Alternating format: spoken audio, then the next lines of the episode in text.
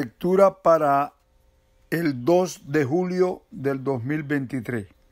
Su título, Convencerá al mundo de pecado. El texto lo encontramos en Juan 16, 8. Cuando Él venga, convencerá al mundo de pecado, de justicia y de juicio. En el Evangelio de Juan vemos como nuestro Señor Jesucristo se refirió a la obra del Espíritu Santo en estos términos. El viento sopla de donde quiere y oye su sonido, pero no sabe de dónde viene y de a dónde va. Así es todo aquel que nace del Espíritu. Juan 3:8. Sin que tan siquiera nos damos cuenta, el Espíritu está haciendo su obra. Una experiencia de Billy Graham ilustra a la perfección lo que pretendemos decir.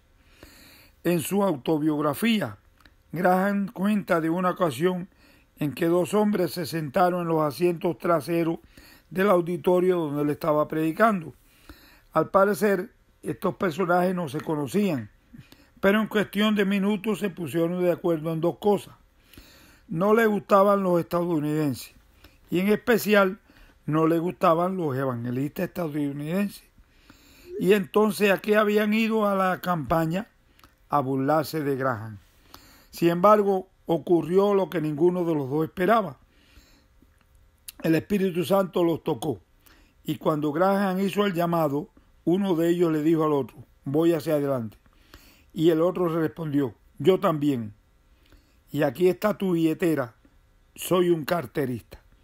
Aquellos dos hombres que habían entrado a robar y a burlarse del mensaje y del mensajero, salieron convertidos, porque como el viento el toque suave del Espíritu transformó sus vidas. A veces juzgamos las personas, las miramos con recelo y dudamos de que algo bueno pueda salir de ellas. ¿Y por qué lo hacemos? El sabio nos da la respuesta. Así como no sabes por dónde va el viento, ni cómo se forma el niño en el vientre de la madre, tampoco entiende la obra de Dios. Eclesiastés 11:5. No, no entendemos la obra divina.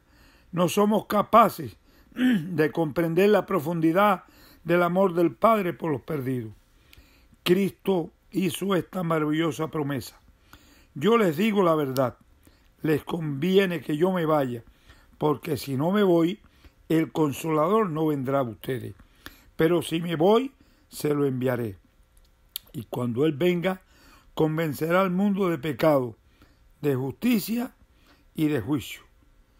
Permitamos que la promesa se cumpla. Dejemos que el Espíritu nos convenza de nuestros pecados y pidamos a Dios que nos perdone. Hoy dejaremos de ser burlones y carteristas. Que Dios les bendiga y tengan un muy bendecido día.